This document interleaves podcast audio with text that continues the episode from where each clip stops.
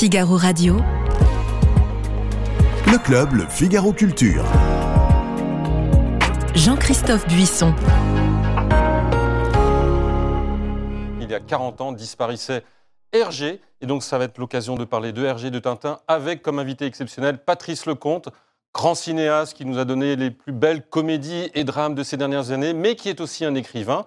Il a publié il y a quelques années, enfin, il a publié plusieurs romans, euh, dont Monsieur Bouboule aux éditions Artaud, et il publie ce mercredi un abécédaire consacré à Tintin, Tintin de A à Z aux éditions Moulinsart et Casterman, ou un abécédaire très personnel, très documenté aussi, très subjectif, dont on parlera beaucoup. On parlera aussi euh, bien de l'héritage euh, de Tintin, pourquoi aujourd'hui encore il continue à fasciner les petits et les grands de 7 à 77 ans, et puis qui sont les héritiers artistiques et spirituels de Hergé, ces fameux tenants de la ligne claire euh, dont euh, Hergé fut le plus grand euh, initiateur et promoteur de 1929 jusqu'à sa mort en 1983. Patrice Lecomte, Hergé Tintin, c'est le menu de ce club Le Figaro Culture, c'est tout de suite après le générique.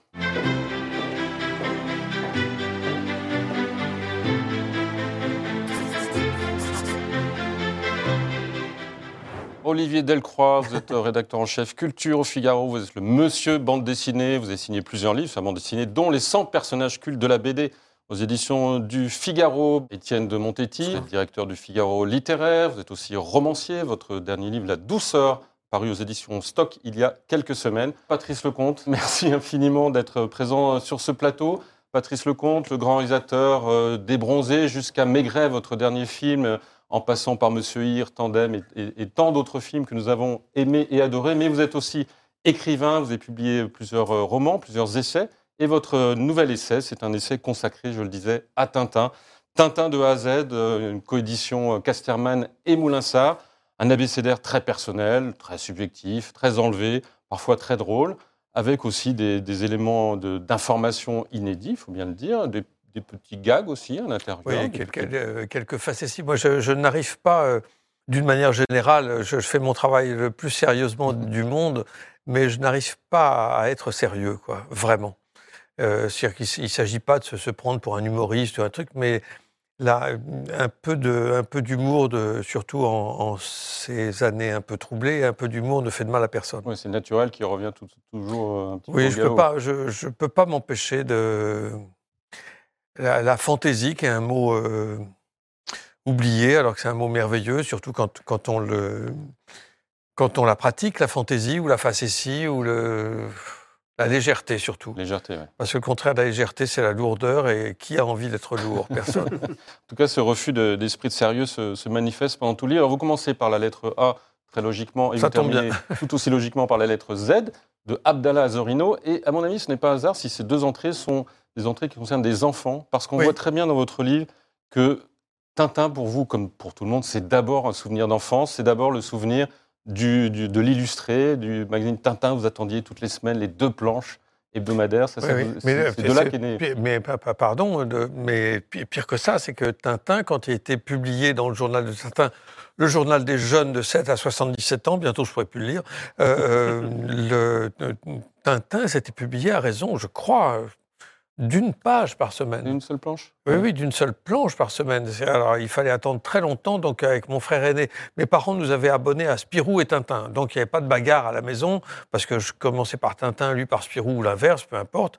Et, et, ah, quand on avait tout fini, on, on s'échangeait les, les, les illustrés. Mais euh, ce qu'il y a, c'est que je, crois bien que, que c'était euh, une, seule, une seule planche par, par semaine, ce qui voulait dire que Hergé et les autres, évidemment, étaient tenus. Vous, vous devez savoir ça, vous, si c'était. une- non, bien sûr, en tant que. Oui, oui, oui, non, mais c'est vrai, une- c'est vrai. une planche. Et donc, au bas de chaque planche, il devait y avoir un, un truc. Un qui- Oh, qui... Que se passe-t-il? Il Ouais, est ouvert. ouais. Ah, c'était un peu de suspense pour nous donner, pour nous faire patienter jusqu'à la semaine suivante. Euh, Et après, quand, on regarde les albums de- d'Hergé, de, Tintin, les aventures de Tintin, on se rend compte qu'effectivement, au bas de chaque page, euh, il y a, il y a, hum, une surprise, une interrogation qui est, qui est résolu par la page suivante quand on a l'album. Mais quand, quand c'était euh, hebdomadaire, c'était inouï quand même. Vous vous souvenez du premier Tintin que, que vous avez lu? Bah, de toute façon, La première euh, planche, en tout cas euh, oui, oui, je, je- je pense que c'était les, les premiers Tintins parus. J'ai dû commencer par lire Le Congo et Amérique, hein, forcément. Oui, je- Et qui était déjà en album à ce moment-là. Ah, Est-ce que c'était déjà? Oui, oui, Oui, c'était oui, déjà en album, oui, en effet. Et puis après, quand j'ai commencé à lire les Tintins de manière hebdomadaire, avec le suspense à la fin de chaque page, euh, je C'est plutôt au moment de l'affaire Tournesol ou euh, juste avant. peut-être, oui, de toute façon. Alors attendez, je- vous voulez qu'on fasse des calculs de chiffres Tintin Moi, je suis nul. 46, donc c'est le Temple du Soleil. Ça, ça recommence. là, euh, Pardon? On, Ouais, re- reprend ouais. euh, en 46, puisque le- l'hebdomadaire Tintin est né Ouais. euh, en 46. euh, et effectivement, on, re- on continue l'or noir. Et puis ensuite, on fait l'or, euh, on fait le Temple Ah du oui, Soleil. oui, alors euh, de- donc, donc, je- les derniers Tintins, les années 60, c'est plutôt. Euh, euh, Ah, dans les années 60, Tournesol. je, je pouvais lire, les, mais en, en 46, non, euh, j'étais encore, Oui, c'est pour ça que je dis. euh, mais, mais j'étais encore au stade de l'échographie, en fait. Mais alors, il y a des enchantements d'un Tintin, mais vous racontez aussi que vous avez, ça vous fournissait quelques petites terreurs, notamment, notamment la momie Raskar Ah ben, Kapak. Raskar Kapak, c'était une saloperie ambulante.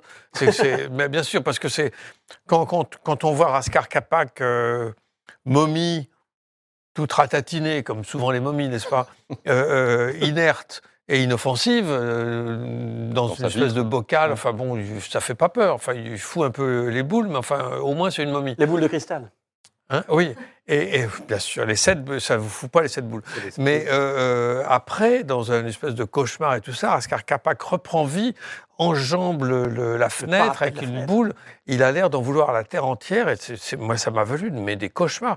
Mais de tels cauchemars. Enfin, quand on est enfant, on a le droit d'avoir des cauchemars. J'en ai encore euh, de nos jours. Mais euh, Raskar Kapak, pour moi, était planqué sous mon lit. Alors ça, c'est affreux. Parce que, le- parce que vous vous dites que si vous posez vos petites pantoufles et que vous allez dormir tranquillement, vous allez avoir les pieds qui vont être à côté du, du bord noir du lit et que Raskar Kapak, avec Vous sa main décharnée, va vous attraper les chevilles. Donc je, je prenais mon élan et je sautais. J'aurais pu devenir euh, champion de saut, en fait, Grâce, grâce, à grâce à Raskar Kapak.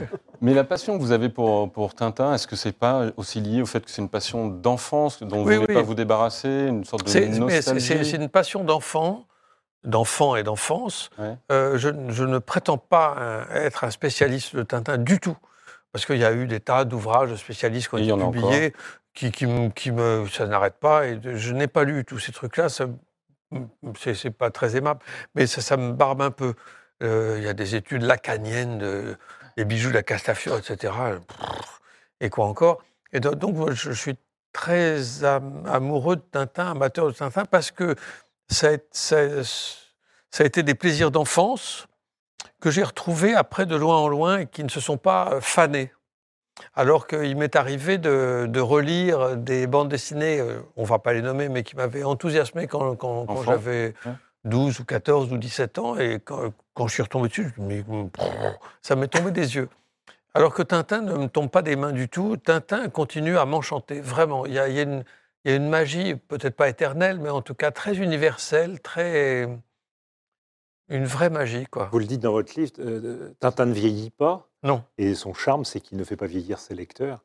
On retrouve un, un regard d'enfant quand oui. on lit Tintin, même si on découvre des choses un petit peu plus profondes que le gag au premier degré. Mais je trouve qu'il y a un esprit d'enfance bien au-delà de, Oui, l'âge du personnage qui est très très Oui, mais agréable. vous avez raison. le quand quand- quand j'ai relu attentive, plus attentivement et de manière assidue pour euh, écrire ce, ce- ce Tintin de A à Z, quand j'ai relu tous les Tintins, les 24, j'avais ouais. l'impression d'être euh, d'être dans la machine à remonter le temps un petit peu, parce que dans- je- je- j'étais, ça me replongeait euh, dans l'enfance et l'adolescence.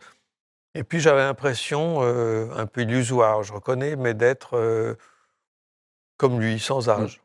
En fait, non. Qu'est-ce que vous admirez le plus dans, le, dans Hergé, dans les aventures de Tintin? Alors, c'est ce qui me, ce qui m'enthousiasme, entre autres choses, bien sûr, parce que le- la qualité du dessin, la, la fameuse ligne claire belge, cette, cette évidence du dessin, ça c'est un enchantement, vraiment.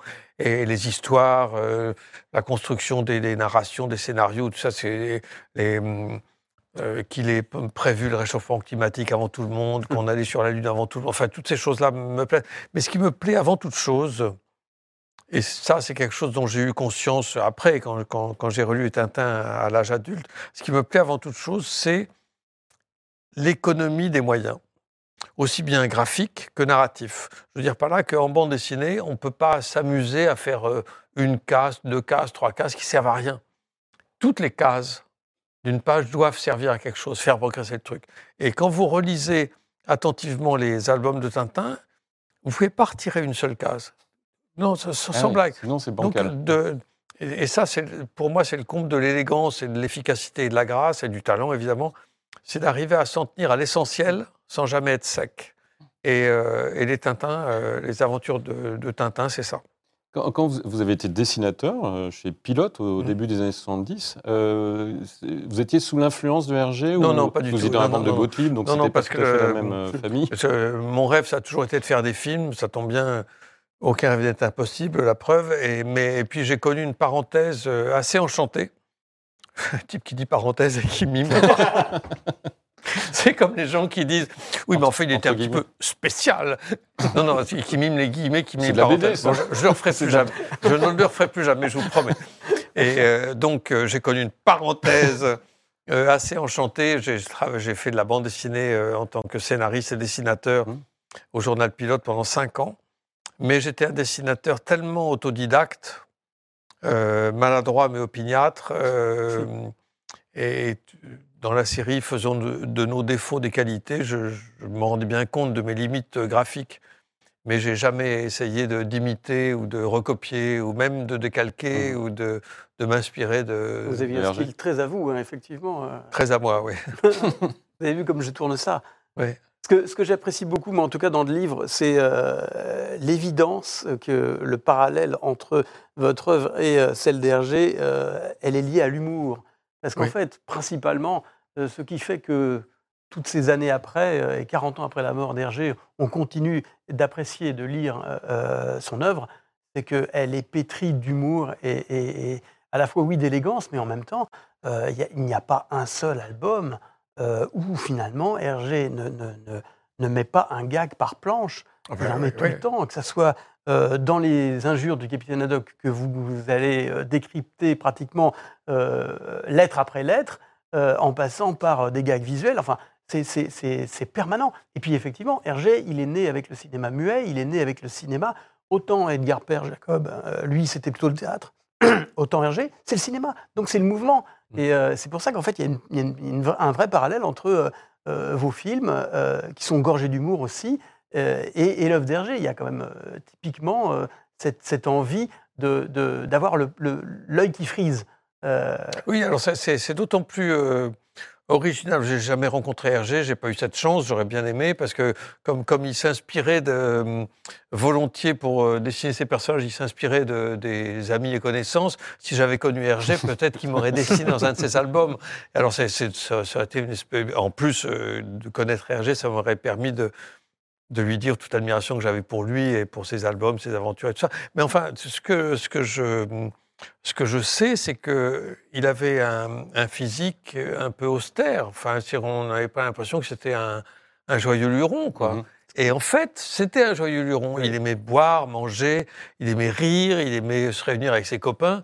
Il était assez, euh, assez, c'est assez- c'est- assez c'est ce que disait, quoi. c'est ce que disait Enfin, d'ailleurs euh, euh, François Rivière qu'il a rencontré en 71. Euh, c'est lu, j'ai lu ça dans Hergé Intime, qui vient de, de reparaître. Euh, il disait qu'en fait, la première fois qu'il a rencontré Hergé, c'était pour les 25 ans de- du magazine euh, de, de la revue Tintin, et que hum, il était à Bruxelles, entouré de Maurice Tillieu, de Peyo, de tout un tas de gens, de Tibet, de Jacques Martin, enfin bref, de Greg. Et, Jacques euh, Martin, l'auteur de bande dessinée. L'auteur de bande Mmh. dessinée, pas celui qui, qui, sous nos applaudissements tous les dimanches, animait euh, les, les après-midi de télé.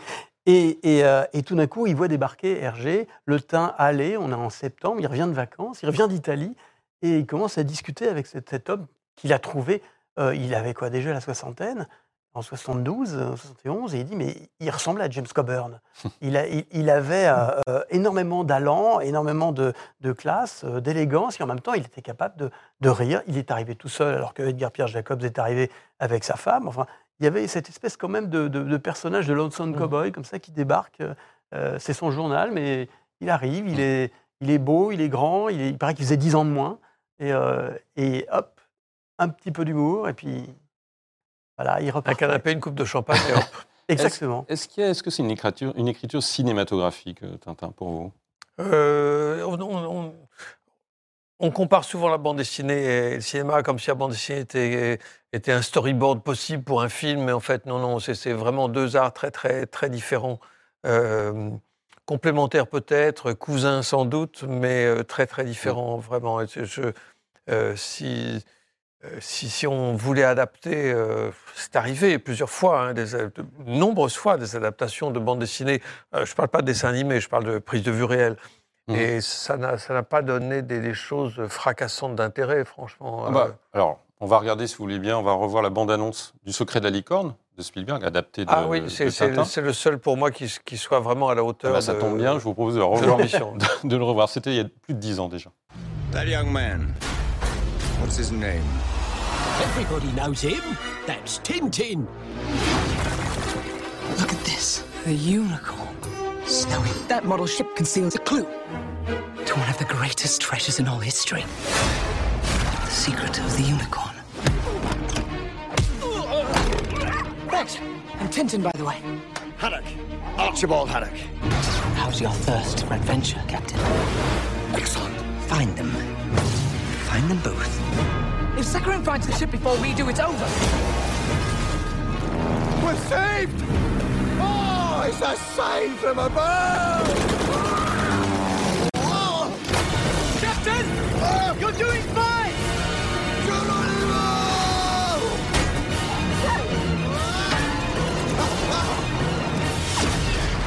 Did you hit anything? Oh dear! Hang on, Captain! Come on! Le Secret de la licorne de Spielberg. Si vous adaptiez Tintin, ça serait peut-être pas celui-là que vous adapteriez. que vous Euh, vous non, non, non, il y, a- il y a- il y a- il y a un projet qui est une espèce de, de rêve, mais encore une fois, aucun rêve n'est impossible. C'est c'est de tourner les, les bijoux de la Castafiore, mais en plus de vue réelle. Mhm. Là, la, la technique de, de Spielberg est, qui est vraiment brillante, c'est la motion capture et Mhm. tout ça. Donc c'est à la fois comme si c'était dessiné, mais comme si c'était des vrais personnages. Enfin, c'est- un, rendu euh, vraiment formidable, je trouve. Euh, Moi, ça m'a plu énormément. Alors, les, les, les fans de, de Hergé disent oui, mais enfin, il a fait du Spielberg. Alors, on ne peut pas reprocher à un, mec génial de faire, euh, de faire du soi. Stylé, Quoi. voilà. oui, Il y aurait Et- moins de cascades quand même dans les bijoux de la Castafiore. oui, oui. qu'est-ce qui sûr. vous plaît dans cet album et qu'est-ce que vous ce voulez trouver qui de plaît, c'est cinématographique que c'est que c'est euh, délibérément de la part d'Hergé l'album le euh, l'aventure la moins aventureuse parce que tout, tout se passe dans un lieu unique, Moulinsart. Euh, Il y a une intrigue. La Castafiore a perdu ses bijoux. Tout le monde cherche les bijoux de la Castafiore. En fait, c'est une pie qui a volé les bijoux. Donc, franchement, c'est- c'est délibérément de la part d'Hergé. L'intrigue ne m'intéresse pas. Ce qui m'intéresse, c'est tout le, le petit monde qui se retrouve à Moulinsart. Toute cette espèce de casting euh, croquignolé, marrant, euh, euh, parce qu'ils sont tous là. Quoi. Euh, Séraphin Lampion, les Dupont, la Castafiore, enfin bon, Nestor. Nestor, mais enfin, de- de- tout, tout le monde est là. Et, euh, et de réunir tout ce petit monde, moi qui aime tant les acteurs et les, les, les facéties d'acteurs et tout ça, de réunir tout, son petit monde, tout ce petit monde dans une aventure non aventureuse où on suspecte euh, le pianiste qui s'appelle Wagner, rendez-vous compte, la, la qui s'appelle Irma, etc. Et on suspecte tout le monde et personne n'a rien fait. C'est une pie. C'est une pique qu'on voit dès la première case. Vous Oui, le alors ça, ça, ça, alors, euh, facétie suprême, Ouais. dans la première case des bijoux de Castafiore, la pie est dessinée à l'avant-plan. On ne sait pas que c'est elle qui a fait le coup, évidemment.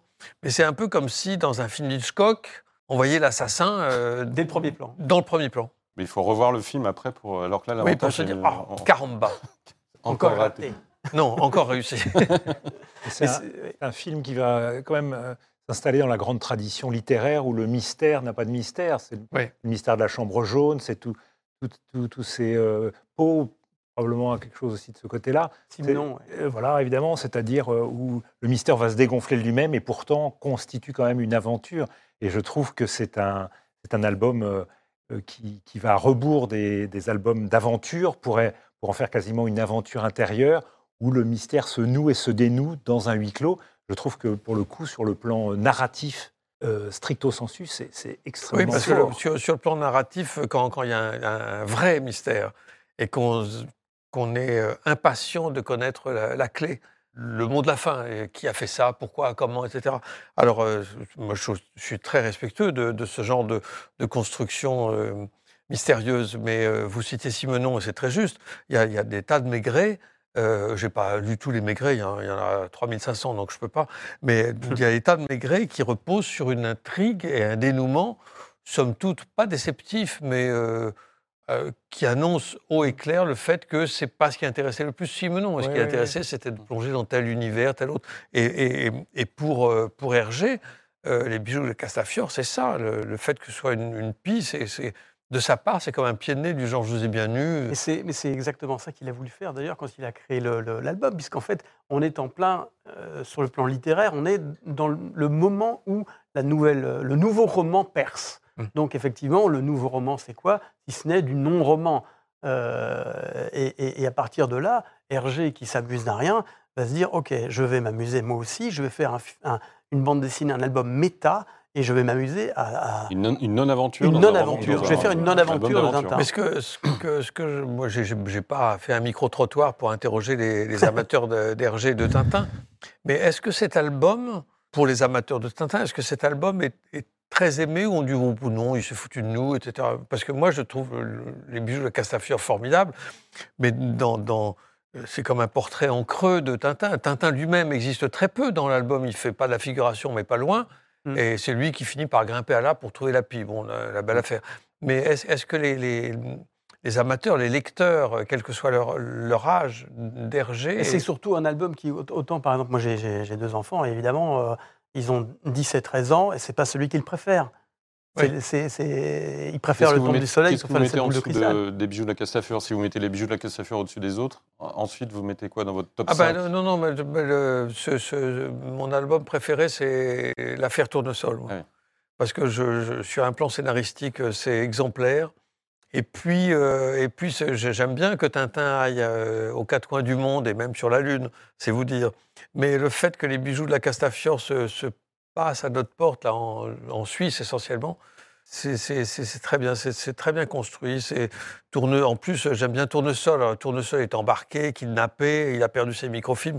Enfin, Il y, a- y y là quelque chose d'assez haletant qui Mhm. me plaît beaucoup. Étienne, je suis sûr que c'est le, le sceptre d'autocar, votre préféré. Au hasard. Et ça dépend si c'est le, le lecteur effectivement amateur d'aventure, ça va être ce type de choses. Ouais. Mais le- le- les bijoux de la Castafiore, euh, sur un plan intellectuel, sans faire trop d'intellectualisme, c'est vrai que c'est formidable.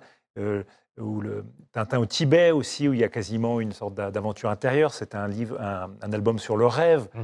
le rêve de Tintin qui, qui rêve de Cheng et Cheng qui rêve de Tintin venant le sauver, etc. Euh, c'est un album extrêmement passionnant. Il reste que, par exemple, le secret de la licorne et le, Le et trésor le- de Rackham Rouge. le Rouge, cet extraordinaire tour du monde pour revenir chercher un trésor qui est au fond, au fond de soi ou au fond de la maison euh, de famille. C'est aussi une idée formidable. Mm. Donc il y a, il y a cette espèce de deuxième lecture de Mm. Tintin qui, est, euh, qui est très savoureuse. Et Olivier, votre préféré, vous? Bah, et moi, c'est- un diptyque, en fait. C'est c'est effectivement le Lotus bleu et puis euh, Tintin au Tibet. Et c'est surtout parce que euh, parce que c'est l'histoire d'une amitié Mm. et parce que j'adore cette idée que, que Tintin, euh, il, a, il a effectivement une, une vie aventureuse, mais il a aussi des amis. Et, euh, et cette, euh, cette philosophie de l'amitié, elle est forte. Et puis il se trouve qu'en plus, j'ai rencontré euh, Chang Jung-jen, euh, ce qui a été... euh, bon, ça a été une fois dans ma vie, mais euh, j'ai pu lui parler pendant une après-midi de tout ça. Et Mm. C'est comme si j'avais Chang en face de moi. Ça, c'était formidable. marrant quand même dans notre réunion euh, tous les quatre, c'est que euh, on- nous ne sommes plus des adolescents et on dit alors euh, moi Tintin, on parle de Tintin comme si on parlait de je ne sais pas moi, de Balzac. De Marcel Proust ou de. Oui, par oui, exemple. C'est ça, oui, oui, oui. Mais c'est marrant. Et j'adore. Et pourquoi pas Parce que c'est un monde avec des personnages. C'est pas du tout un reproche que je nous fais. je ne manquerai plus. Ah mais, euh, en 24 albums, il a encapsulé le XXe siècle aussi. Hein. Ah oui, euh, c'est assez incroyable. Euh, de, 1929 à, à euh, 76, euh, Tintin et les Picaros, euh, il raconte le XXe siècle avec tous ses progrès, les, voitures, la lune, enfin voilà, et effectivement. Il. Et en plus, il invente une nouvelle forme d'art qui est la bande dessinée c'est c'est vrai que c'est les premières gouttes jaillissantes d'une fontaine, quand même, euh, la bande dessinée. les premières gouttes jaillissant d'une fontaine. si je ne note pas ça, je ne pourrais jamais m'en servir. Aucune connotation. euh, Citez Patrick. l'auteur quand même, Olivier Delcroix. Mais ça fait une très bonne transition avec euh, le deuxième sujet de, de ce soir. Qui est consacré à la fontaine, c'est ça C'est c'est justement l'immortalité de l'œuvre de Tintin. Et euh, encore une fois, il y a des livres viennent de paraître. Bob Garcia, qui en a écrit plusieurs. Hergé, Les Ultimes Secrets, qui a le bon goût de vous citer d'ailleurs, Olivier. Renaud Mathiès, Faut-il brûler Tintin euh, Justement, tout ce qu'on reproche à Mm, Hergé mm, et donc mm. au personnage de, de Tintin, mais, mais qui sont aussi des. Et par- parmi les questions. Faut-il brûler Tintin C'est publie-t-on trop de livres sur Tintin alors que lui-même en publie un C'est c'est extraordinaire. Mais D'ailleurs, il le reconnaît lui-même.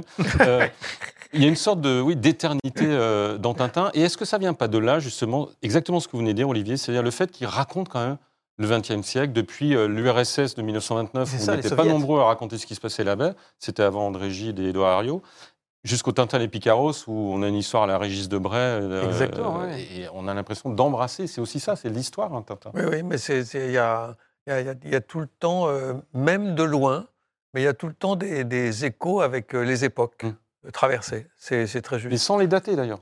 Non, non, sans, les dater, mais c'est- pour ça qu'il y, a- il y a un côté euh, éternel, euh, enfin je le souhaite évidemment, mais il y a, il y a un côté Intemporel. euh, très intemporel, Mm. en effet. Atemporel, comme vous le dites à propos de Simon.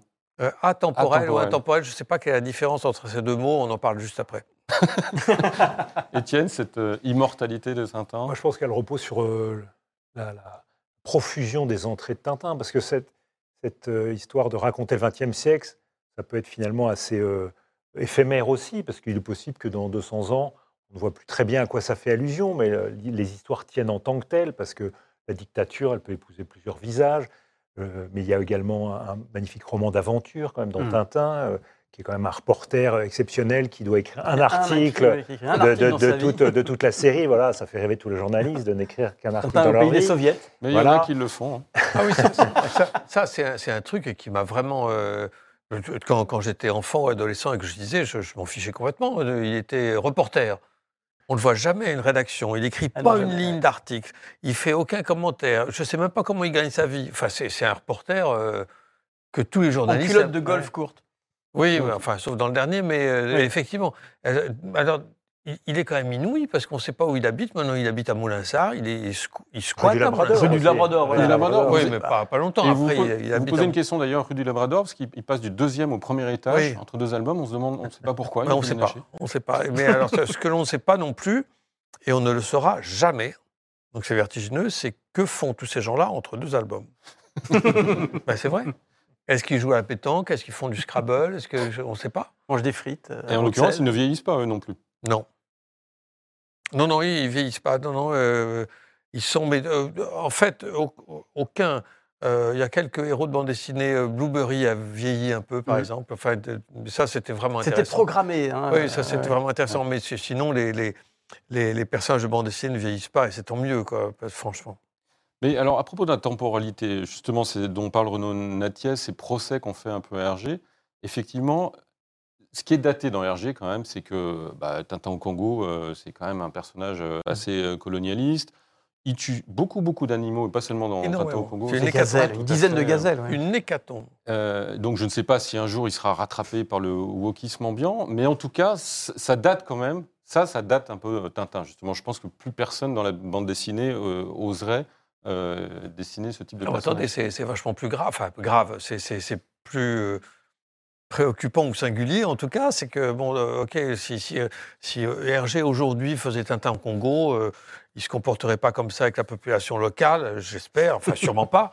Et il ne ferait pas une hécatombe de gazelles, de boas, de crocodiles, de trucs. Pff, il tire sur tout ce qui bouge. Alors là, il y y a- y y moins- Mais il y a plus grave, enfin grave, plus étonnant, c'est l'alcool. Ah oui, oui, oui. oui. Bah, enfin, quand ça, même. dans le livre, effectivement, on s'en rend compte quand même. que Mais moi, je C'est incroyable. La Ah bienveillance de, de, de, Parce de que, Tintin parce que, vis-à-vis du capitaine euh, Haddock. Haddock, il picole, mais comme c'est à peine permis et c'est que du whisky, que du whisky. La dernière case de je ne sais plus quel album, euh, c'est euh, Vivement qu'on arrive. Ah bon, plus de, Plus de, ma- plus de mazout, et il dit non, pire que ça, plus de whisky. Mais et, et en plus, il a des, des, des enivrements qui, qui, qui le poussent à faire des trucs graves. quoi. Très violent. Et, et jamais on lui fait la morale. Jamais Tintin ne lui dit Allez-y, mollo, capitaine. Jamais.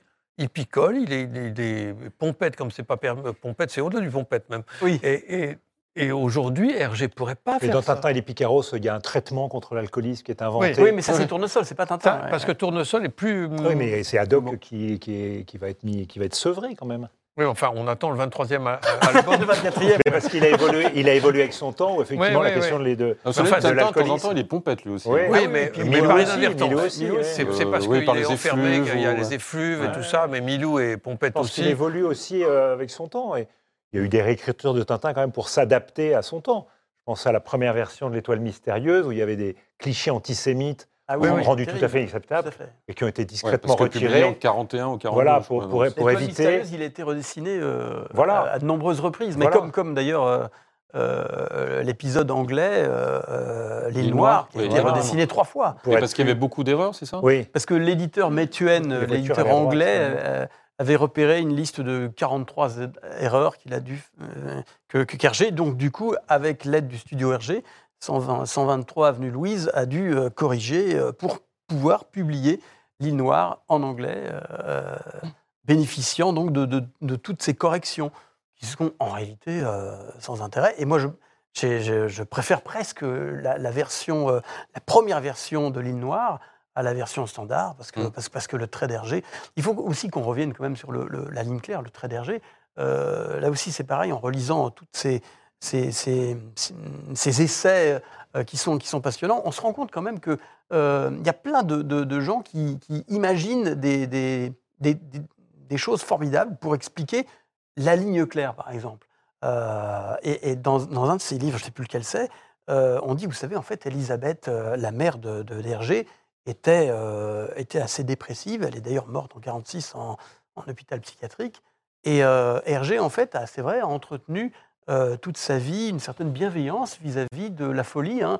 Dans tous les albums de, Tintin, on se rend compte que les fous sont, Mm. ils ont une façon de voir le monde qui est différente, et Hergé ne les juge pas. Il faut suivre sa voix, comme disait voilà. Didi. Et, C'est et c'est ça. Donc, en fait, il n'y a pas de jugement, il n'y a pas de morale. Il y a une certaine bienveillance vis-à-vis de Tintin par rapport à tous ces gens qui ont effectivement une vision assez euh, singulière de voir le monde. Et euh, Elisabeth, en fait, euh, qui était la, la maman de- de- d'Hergé, Jérémy, ouais. euh, elle lui faisait peur de temps en temps parce qu'elle avait des accès comme ça de violence verbale. Et, et en fait, Hergé, est-il dit, de temps en temps voulait en fait finalement contrôler le monde à travers la ligne claire. Et c'est vrai que beaucoup de dessinateurs de bande dessinée, moi qui adore ça, euh, aiment au contraire faire exploser les lignes. Ils sont euh, très volontiers euh, dans, dans l'explosion. Ils ont, ils ont euh, par exemple, ils sont sous, sous, sous perfusion de leur folie et euh, ils aiment ça. Il y, a, il y a certains artistes, au contraire, qui aiment justement canaliser cette, cette, cette folie. Et, et le trait d'Hergé, c'est la maîtrise de. de- Vous voulez dire que la ligne claire est née des démences de la mère d'Hergé C'est ça. C'est pas mal. C'est Enfin, c'est pas moi qui le dis, hein, du coup. Mais Ouais. je trouve que C'est c'est pas moi non plus, parce que j'en sais rien. mais- Non, mais je, je trouve que l'hypothèse est, est- est amusante, en fait. La volonté de contrôler le monde à travers une ligne qui soit lisse, qui soit propre, qui soit nette, qui soit Ouais, claire. moi, je- je- mais je, je ne. je Moi, j'ai une ne- explication peut-être beaucoup plus simple. c'est c'est que Tintin est quand même, paraît dans une presse bien pensante Aussi. euh, pour les jeunes, etc. Les choses sont très contrôlées. Euh, ce sont des journaux non mixtes à l'époque, donc a la prééminence des personnages masculins et il y a très très peu de femmes dans Tintin. Ça s'explique aussi tout simplement par euh, l'époque qui, qui contrôle beaucoup tout ce qui est pour la Non, mais jeunesse. ce- en, en ce qui concerne ce, qu'on appelle d'une manière universelle et d'une manière très juste d'ailleurs, et qui a été euh, imité, enfin il y, a- il y a eu un suivi de, de l'affaire, euh, ce qu'on appelle la ligne claire, d'a- d'arrive, ça c'est- simplement le talent. Le talent d'arriver à exprimer des choses euh, formidables avec un trait extrêmement simple, Moi, c'est. enfin apparemment simple. Apparemment simple. Alors parce que, que vous avez vu les. les moi, depuis le temps que je, je- je- je visite toutes les expos et que j'ai le droit de voir de temps en temps les, les- les brouillons d'Hergé, les brouillons d'Hergé sont des volcans. Euh, euh, Oui, mais c'est des qui volcans euh, qui, qui se canalisent pour que ça, ça devienne limpide. Oui. Et moi, j'a- j'adore. Et en fait, parfois, je préfère presque la planche quand elle est brouillonne, quand elle est. euh, Oh là, il y a, non, y a plein vous- de traits, etc. Moi, j'aime bien quand c'est propre. c'est vrai.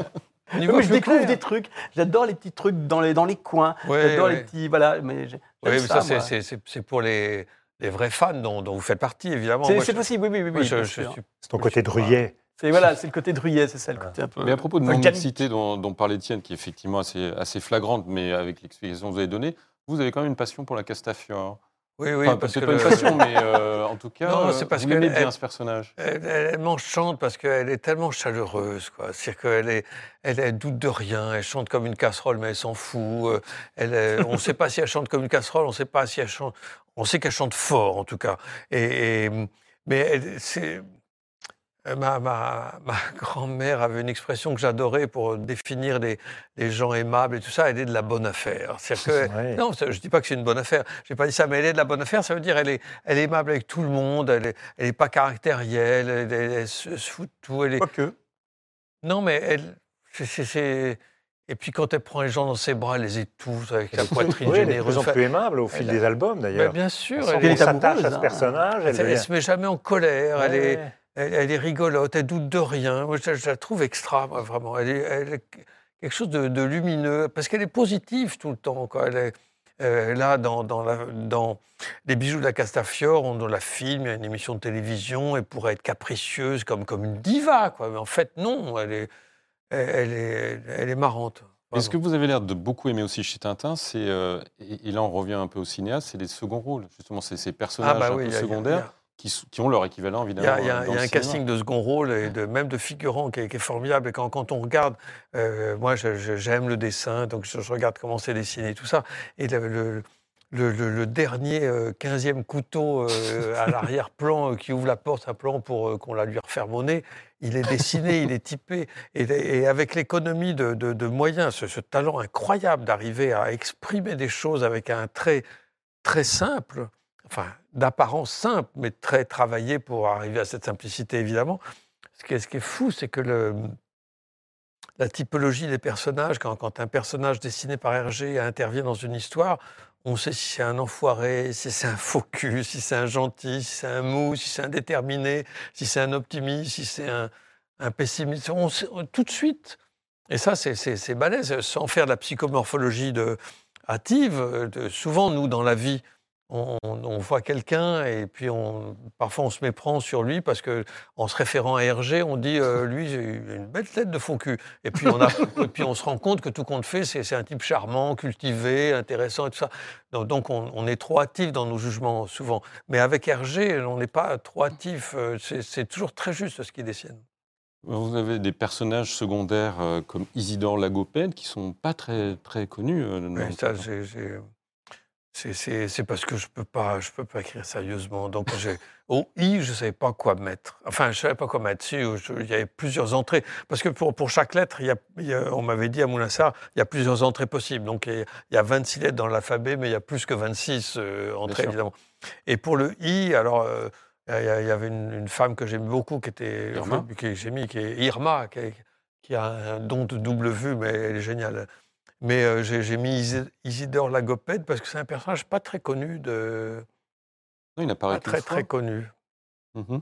Il apparaît, il existe, il a une moustache, il a un chapeau, il est dans le train à côté de, de Tintin et il lui dit simplement, en indiquant de l'index, le journal, il dit cette histoire finira mal. Moi, j'adore qu'un un personnage anonyme. Mm. Enfin, il est anonyme parce qu'en fait, dans l'album, il ne porte pas ce nom-là. Parce que vous avez C'est dans inventé son les, nom. Oui, les et alors, de cristal. Et, et c'est- c'est c'est une pure euh, fantaisie par rapport. euh, J'imaginais quand, quand j'ai écrit ce- cette- enfin, cet article, ce, ce- ce texte sur Isidore Lagopède, en le décrivant et puis euh, en me référant aux cases, j'imaginais le- les spécialistes, les tintinophiles euh, qui sont brevetés euh, modèle 23, modifié 48 et qui sont vraiment des, des spécialistes de Tintin. qui Isidore Lago- Isidore Lagopède, mais d'où ça sort mais, mais j'étais pas au courant. À la fin, je, je, Ouais, vous je dénonce euh, dévoilez la vérité. l'imposture en disant que non, j'ai inventé. Et est-ce que l'histoire des lamas, la mésaventure survenue Ah au oui, lama que vous ça. croisez est authentique Oui, oui, oui, bien sûr. Peut-être que vous pouvez nous la raconter. Ben, qu'elle C'est-à-dire est très que savoureuse. les, les- les lamas euh, ont l'habitude de cracher sur les visiteurs, sur les, sur les humains. Et, le, petit, euh, le petit Péruvien qui les accompagne, euh, pour excuser le- les animaux de son pays, dit quand lama fâché, lui, toujours faire ainsi, seigneur. Bon, ok. et et, euh, je fais beaucoup de, de vélo euh, à la campagne, dans, dans la Drôme provençale, et, et je tombe un jour en vélo, j'étais avec un copain, on était tous les deux, à pédaler, et je vois un élevage de lamas. Je me suis dit, attends, on va faire un truc. Donc je vois les lamas qui s'approchent de la clôture, je sors ma gourde de vélo, j'ai envoyé une giclée dans, j'ai envoyé une giclée dans le nez du lama, c'est de l'eau, ça va, c'est pas méchant. hein. Et le lama est parti un petit peu vexé en disant, ben, c'est moi qui crache d'habitude. Et j'ai dit au lama, euh, quand cycliste fâché, lui toujours faire ainsi seigneur. Voilà, ça s'arrête là, c'est c'est pas, c'est pas vrai que c'est- fracassant. Je trouvais que c'était une approche amusante pour raconter, euh, pour raconter le, le personnage du lama, justement, dans, dans euh, Les Sept Boules de Cristal, ou plutôt le, le- la su- le- le temple, du Soleil, plutôt. Ouais. Trouvais ça très, très amusant, cette manière Ouais, de, mais c'est- c'est- de- de faire de vous un, un personnage euh, De vous inclure dans la de saga. Tintin. Parce que vous fonctionnez là un peu comme un Vous auriez personnage de mérité Tintin. d'être dans, dans un Tintin. C'est ça. Euh, Puisqu'on a parlé de la ligne claire, Olivier, euh, éclairez-nous sur la ligne claire. Qui, qui sont aujourd'hui les, les- les héritiers de, de, de Bah, Sachant que le mot a été forgé dans les années 70. hein, Oui, mais le- comme tout, en fait, tout, tout l'appareil critique euh, lié à, à l'étude de Tintin, il est forgé dans les années 70. Mhm. Donc, bien sûr, euh, après, euh, euh, il y a Michel Serres qui va s'intéresser à Tintin, euh, il y a Pierre Sterckx, enfin, il y a tout un tas de gens qui vont, Nouma Sadoul, évidemment, qui, euh, qui va en, en- en écrire plein. Et je crois qu'il il existe 300 à 400 ouvrages euh, critiques sur, euh, sur Hergé. Et là, là, on en a un, un tout petit échantillon pour le 40e anniversaire de la mort de, de- d'Hergé. de Hergé. Mais sinon, effectivement, euh, c'est, euh, c'est une pluie euh, incessante. Mais qui s'est aujourd'hui encore. Elle se maintient encore aujourd'hui. Oui, oui, oui, oui. C'est, ça qui est, qui est fou. Et, et si ça ne se, si ça se vendait pas, dans ce cas-là, on, on arrêterait d'en faire.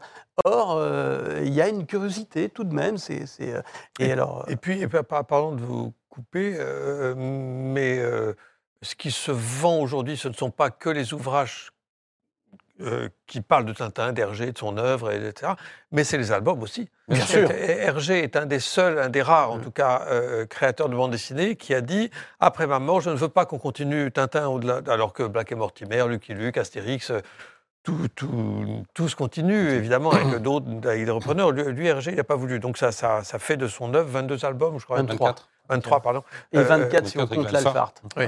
Ça, ça, ça, ça fait une collection euh, complète, euh, immuable, euh, éternelle peut-être, avec un peu de bol. Et il n'y a pas très longtemps, euh, je, je- enfin, je me posais la question, mais qui, qui lit les Tintins aujourd'hui? Quand, quand on va dans les librairies, quand on va à la FNAC ou ailleurs, on- il y a, au rayon Tintin, il y a, tous les albums ne sont pas là, mais il y en a, il y en a un paquet. Et il n'y a pas très longtemps, je prenais un, un avion qui me ramenait à Paris. euh, et il y avait à côté de moi un, petit bonhomme de 7-8 ans qui lisait L'île Noire. Ça m'a fait plaisir parce que parce qu'il était là. je- et j'aurais pu lui dire Ça te plaît, petit garçon? Mais j'aurais été suspecté de je sais pas quoi. Donc j'ai rien dit. Mais, mais, Le jeune mais ça-. Mais ça- mais ça m'a plu qu'il qu'il lise L'île Noire. J'étais j'étais pour le féliciter. Quoi. Comme on féliciterait quelqu'un dans le métro qui lit un livre papier au lieu de son son C'est les mêmes félicitations. Les félicitations, merci de, Mais de ceux lire. qui ont repris les tenants de la ligne claire, euh, justement en Jacobs a- ou Jacques Martin, euh, dont on parlait tout à l'heure, euh, justement, on- les aventures de Alix ont été reprises, et Oui. Jacobs aussi, euh, Bien avec Black sûr, et ouais, Mortimer, ouais. euh, il y avait José-Louis Boquet qui était sur ce plateau il y a quelques semaines. Il y a même la suite du Rayon U, si Et je ne oui, m'abuse, oui, oui, il y a la, va la- la- paraître. la suite du Rayon U qui va bientôt paraître, euh, qui est donc scénarisée par Jean Van Damme, qui s'appelle La Flèche Ardente. Alors, il fallait savoir que euh, le Rayon U, qui est un album qui, qui a été publié pendant la guerre, qui devait en fait remplacer euh, les planches américaines de Flash Gordon que les Allemands qui occupaient la Belgique avaient décidé de- de- d'arrêter. Et donc Jacobs, qui est jeune à l'époque, fait le Rayon U en copiant en fait euh, Alex Raymond. Donc, euh, euh, il invente tout un tas de, son petit théâtre à lui avec le rayon U. Et, effectivement, Van Damme s'est aperçu en le relisant, parce qu'il a été réédité, ça c'est l'œil du scénariste, hein, c'est l'œil du créateur de Largo Winch, l'œil du créateur de 13, et l'œil- du repreneur de Blake et Mortimer. Tout d'un coup, il se rend compte, mais qu'est-ce que c'est que le rayon U? Et est-ce que finalement. Ben, c'est pas les nouveaux commerçants Non non, ça c'est. Intermarché. Je me suis trompé. C'est super eu, ça. Mais Voilà, c'est super eu en fait. Ah oui, oui, oh, pardon. Oh là là. oh, c'est Oh, trompé. tout. ça perd l'hypopète, tonnerre de Brest. Ça précise. Voilà. Euh, et donc, en fait, non, le rayon U, c'est quelque chose que met en place euh, Edgar Pierre Jacobs pratiquement dès la première plage. Mm. Et puis après, il ne donnera jamais la réponse. Eh oui. Donc, en fait, toute la- toute l'aventure du rayon U que Ouais. tout à chacun a découvert depuis euh, plus de 60 ans euh, en album, euh, on ne sait pas ce que c'est. Et donc, et là, piqué au vif, Van Damme s'est dit bon, bah, je, vais, je vais raconter la suite. Je vais enfin pouvoir dévoiler ce qu'est le rayon U. le, le rayon U. Et Jacob n'a rien laissé euh, dans une correspondance ou de Ah non, non, rien du non, tout non, sur non, le sujet. non, effectivement, il s'en est absolument pas rendu compte. Euh, et, et c'est très marrant parce qu'à l'époque, en réalité, euh, on voit bien que c'est fait au petit bonheur la chance, euh, à la page à la page. Euh, le rayon U, c'est quoi? C'est surtout principalement une expédition dans les îles Noires, d'ailleurs, où euh, finalement il y a des volcans, il y a des, des tigres géants euh, qui se font embrocher, il y a des serpents bleus euh, qui font euh, 50 mètres. Oh, je dirais jamais ça. Ah bah ça fait trop peur, hein Non, mais regardez, je pourrais plus jamais rentrer dans mon on lit. disait ça plutôt. Ah mais ça, ça Josette et Joko, c'est bien, oui. qui vient d'être réédité. Bah oui, oui, euh, le- l'éruption du Karamako. euh, Voilà. Non, non, mais je, je connais ça comme ma poche. C'est trop le marrant. Manitoba ne répond plus. Oui, oui. Voilà. ouais. Le testament de La vallée des cobras. Du- Le testament de de, La vallée des. Cobras, qui a un rapport avec les bijoux de la Castafiore. Ah oui? Et oui, parce que parmi les bijoux de la Castafiore, l'un a été offert par le Maharaja de la Du vallée Gopal. des Le Cobras. Gopal.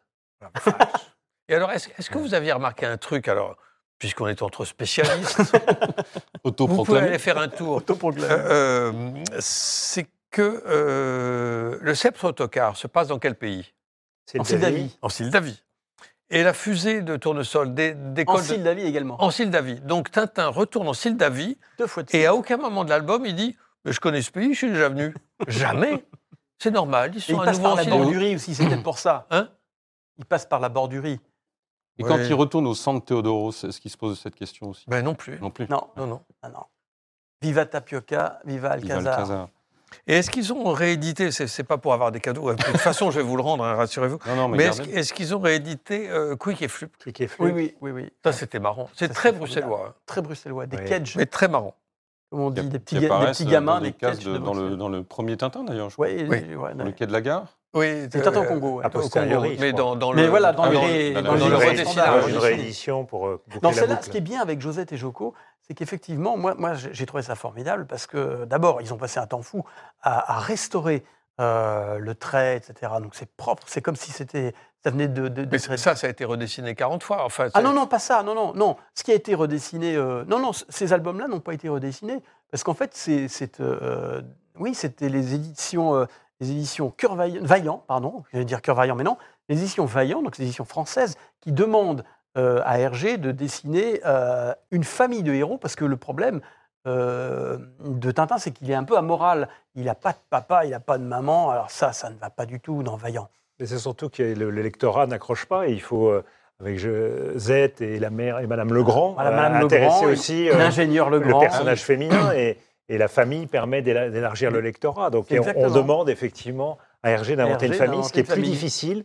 Il s'en sort pas mal, Il s'en sort bien. mais il faut gérer beaucoup de personnages, il faut le- leur donner des, des rôles équivalents et je crois Alors, qu'il effectivement, oui. Enfin, le seul et- rôle de Madame Legrand, c'est d'être inquiète parce que Jo Et de pleurer, oui. ont encore disparu, C'est sont partis ça. aux États-Unis, Voilà. sur etc. Donc, pas très Putain, vous, vous êtes, Et, euh, vous êtes et trop le fort. Joe- le petit Joe qui, qui, con- qui pilote le Stratonef H22 quand même. C'est- c'est- Bah, Tintin aussi, il pilote des hydravions. Oui, Et qui croise le rayon U. Je mélange tout. Je mélange tout. Mais non, mais c'est vrai que moi j'ai trouvé cet, cet album formidable. c'est Ah oui, c'est bon. euh, je suis très heureux. C'est une Non, intégrale mais je, veux forcer la main de personne, mais je peux repartir avec soi. Oui. Mais non. Mais si, Non. mais bien sûr. Euh, Vous allez voir, c'est Allez, un, formidable. mot, un dernier mot pour terminer l'émission sur, sur Maigret, parce que Oui. euh, vous On avez est, signé une on est en. Belgique, on est en Belgique. En plus, on reste en Belgique. Vous avez évidemment ce film avec Gérard Depardieu l'année dernière, qui est absolument formidable, Maigret, qui est inspiré de Maigret, la jeune fille morte, si je ne Oui, m'abuse. mais la jeune morte. La jeune morte, pardon. Euh, et puis là, vous signez une interview, il y a une réédition chez Omnibus, vous avez vu ça, Étienne, bien sûr, de- de- des romans durs de Simenon. Et justement, dans, l'interview, vous parlez de cette atemporalité de- Oui, oui, en, effet, c'est- vrai que le- le- les films que j'ai adaptés deux fois, Simonon. Une fois, c'était ce qu'on appelle les romans durs. J'aime pas cette terminologie, roman dur, ça m'énerve. Mm. C'est pas Simonon qui a inventé ce, Mm. ce terme, roman dur, je sais pas qui. Euh, roman sombre, je veux bien, mais roman dur, ça, mais bref, peu importe. Et donc, c'est un film qui s'appelait Monsieur Hir, enfin, qui s'appelle toujours Oui, oui. Monsieur Hir, et puis j'ai adapté euh, Simonon Maigret euh, l'année dernière. Donc je, je, je- mais je me méfie beaucoup quand je, quand je me suis beaucoup méfié quand j'ai fait ces deux films de quelque chose qui soit trop reconstitution envahissante avec les voitures d'époque, les cendriers d'époque et tout ça. C'est- fatigant, ça détourne l'attention du vrai projet qui est, qui est plus hu- humain et sur, sur les rapports entre les gens, sur les, sur les zones d'ombre, sur les, les trucs. Et donc, j'ai essayé de faire des films. Alors, donc, vous me préciserez euh, hors antenne euh, la différence entre intemporalité et atemporalité. Mais euh, oui, des films atemporels. Étienne, un, un dernier mot sur Hergé et Tintin? Ben, longue vie, longue vie Hergé, et je suis content d'apprendre effectivement des enfants de 7 ans euh, dans le train lisent Tintin, ce qui est quand même une assez bonne nouvelle Oui, oui, pour la postérité de Tintin. Et de... Et cette donc, belle donc, œuvre. euh, pour, pour les plus âgés entre nous, on doit se dépêcher de le lire parce que le, à 77 ans, on n'a plus le droit. Non, mais alors, c'est vous qui dites, qui dites dans le livre d'ailleurs que Jean d'Ormesson militait pour euh, passer à 88 ans. Oui, de 8 Oui. à De 88. 8 à 88 ans, Oui, parce qu'il est- il avait dépassé les 77 ans. Mais Il ça- proposait qu'on. Je crois ça, vous n'y avez pas cru non plus, j'espère. Mais oui, on est tous restés des enfants, justement. Et à force de lire Exactement. Tintin, on, Je pense on, on y retourne a- totalement il y a- dans il y a- l'enfant. il y a un Des truc- y a- y a un truc qui, un des trucs qui me charme le plus, c'est la crédulité. Je ne m'en moque pas, mais je suis émerveillé des gens qui, c'est pas des naïfs ou des gogos, mais qui ont l'ouverture d'esprit de croire à des, à des fadaises pareilles. J'ai jamais rencontré Jean d'Ormesson de ma vie. Vous auriez pu. Pardon? Vous auriez pu. C'est vrai. En plus, c'est crédible parce qu'à 77 ans, on peut désobéir sans demander la permission à ses parents. Vous avez raison aussi. Et Jean d'Ormesson ne demandait jamais la permission. nous sommes, nous sommes Et c'est actuellement sur sur le cette- studio. Sur cette, exactement, cette formule définitive que nous nous quittons, cher Patrice Lecomte. Nous Merci. sommes sur le studio de Dans le Jean studio Jean d'Ormesson. Oh là, bah, ça tombe bien. Et merci infiniment d'être venu. Mais Merci merci de vous. Montetti. Merci Olivier Delcroix. Ça en est terminé pour ce club Le Figaro Culture consacré à la bande dessinée et un petit peu à la Belgique. La semaine prochaine, nous irons un peu au Canada puisque notre invité sera Isabelle Boulet.